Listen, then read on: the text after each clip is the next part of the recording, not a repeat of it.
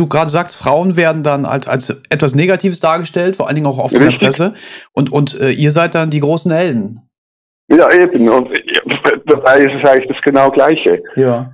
Ja. Und, und Frauen, die jetzt im Edelsegment arbeiten, so wie ich jetzt, die, die sind, die sind, also ich würde die auch nicht als Prostituierte bezeichnen. Das sind Dienstleisterinnen. Hm, hm.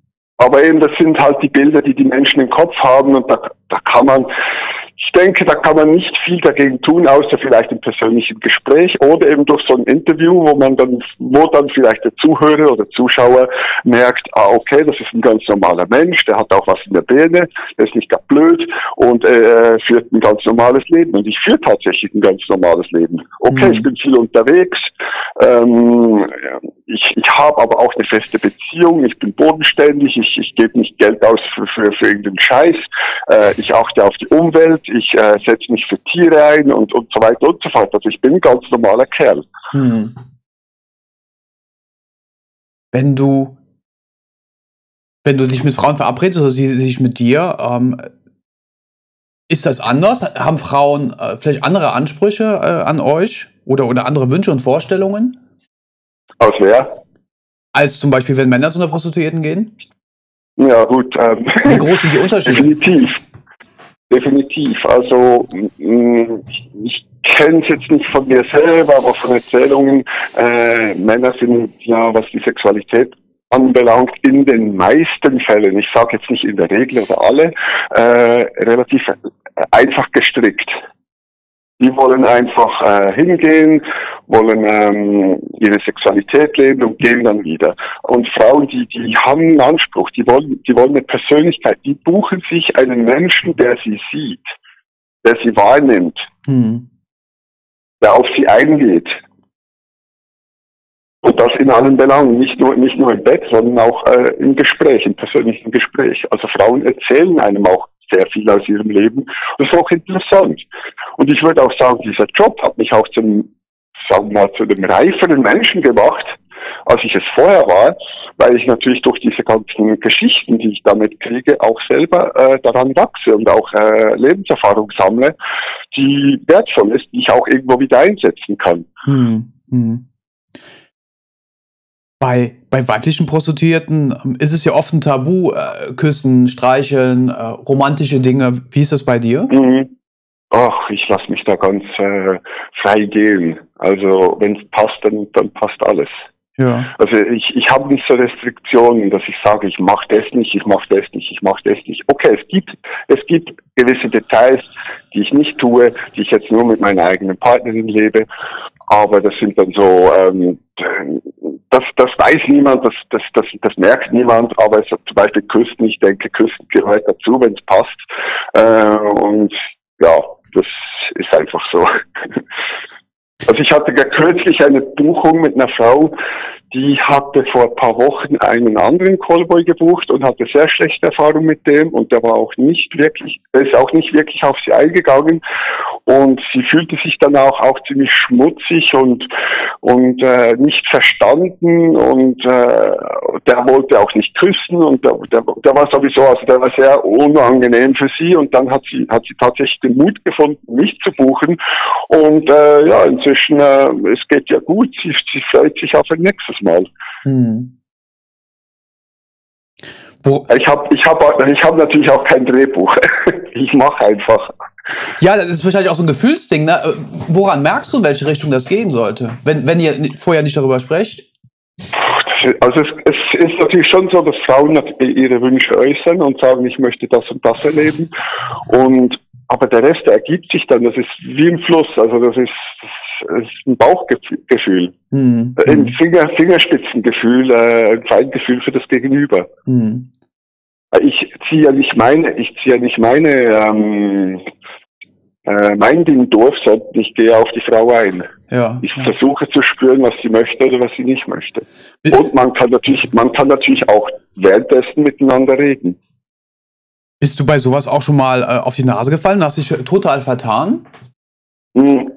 Also es ist tatsächlich so, dass ich äh, an, viele Anfragen kriege und einige Anfragen natürlich auch ablehne weil ich einfach ein Gefühl, ein Bauchgefühl habe, dass das, dass mir dann sagt, hm, das könnte nicht so ganz gut passen.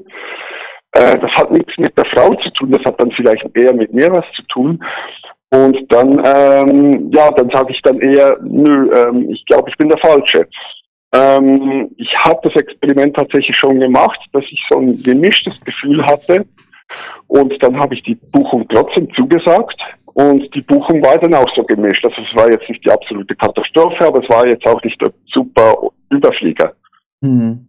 Also das Bauchgefühl, das ich eigentlich bei der Anfrage habe, äh, wenn, man schon miteinander schreibt oder miteinander telefoniert, äh, das, das ist schon ziemlich wichtig. Man, man muss irgendwie ein Feeling haben für das Gegenüber und dann kommt es bei der Buchung auch gut. Mhm. Bei dem, wo du gerade meinst, das war nicht der Überflieger, äh, was genau hat dich da gestört?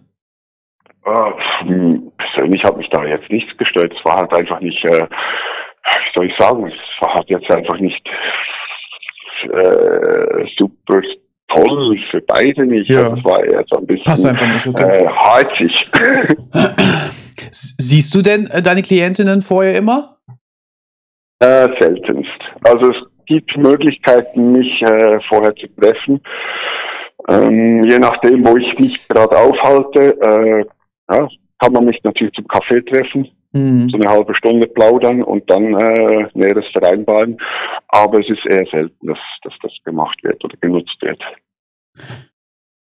Man spricht sich am Telefon ähm, und das reicht dann eigentlich auch. Man kann, also es gibt ja auch Frauen, die schicken mir dann auch Fotos von sich, ja. äh, weil sie mich ja auch gesehen haben im Internet und ja. dann denken, okay, Fair, Fairness, für die Fairness äh, schicke ich dir jetzt auch ein Foto von dir und ja, ja ist auch nett. Freue ich mich dann. Was machst du denn, wenn du zu so einem Treffen gehst und ähm, die Person entspricht überhaupt nicht deinem optischen Vorbild? Also das Optische, das ist, das ist einmal das eine. Für mich ist eigentlich viel wichtiger, dass das Persönliche stimmt. Also das, dass dieser Aber das weißt du ja nicht, wenn du die Person ja. siehst. Hm? Das weißt du ja nicht sofort, wenn du die Person siehst. Nee, das, das, das Persönliche stimmt in, insofern, dass ich das vorher ja spüre. Also ja. ich merke vorher im Gespräch oder im, im, im Schreiben, ob dieser Mensch von der Persönlichkeit her zu mir passt. Mhm. Und, und das ist viel wichtiger wie die Optik. Natürlich, ich ähm, habe auch meine Vorstellung, aber meine Vorstellung spielt da auch keine Rolle, weil meine Vorstellung kann ich im Privaten leben. Mhm. Aber gut, auch dort bin ich nicht so festgefahren, ob jetzt blond, dunkel, schwarz, rot, ist alles egal. Äh, jetzt habe ich jetzt habe ich ähm, eine dunkel braun, blond, haarige Freundin und das ist auch gut, das ist wunderbar so. Also da, da bin ich nicht festgelegt. Ja. Ähm, welche Frauen buchen denn deine Dienste? Also von, von welchem Alter äh, ist das so unterwegs? Äh, ich hatte schon Kundinnen zwischen 18 bis, jetzt mal überlegen, 68. Äh, die meisten Kundinnen sind äh, so um die 40 bis 55. Mhm. Okay. Liegt aber auch an meinem Alter. Ich bin selber ja auch schon äh, Anfang 40. Ja, ja. Ist es eigentlich komisch, wenn, wenn dich eine 18-Jährige bucht? Oh, je nachdem. Ähm, kann das komisch sein, wenn, sie, äh, wenn, die, wenn das Mädel ähm, nicht sehr erfahren ist, dann äh, komme ich mir ein bisschen vor wie ein Lehrer. Ja. aber nee, es ist okay. So, solange sie volljährig ist, ist das alles okay. Äh, aber ich persönlich, ich stehe schon eher auf ähm, 25, 30 aufwärts. Mhm. Mhm. Und ähm, die, die klassische pelztragende, reiche N60er Frau ist, ist ein Vorurteil. bloß nicht mit Pelz. ähm, also bei mir haben die noch nie Pelz getragen. Ähm, ja, wie, wie gesagt, meine Kunden sind meist zwischen 40 und 55, sowas ähnliches. Und ob die jetzt reich sind oder nicht, äh, da fragt sich nicht nach. Ja, Natürlich haben sie das Geld, weil sonst könnten sie mich ja nicht buchen.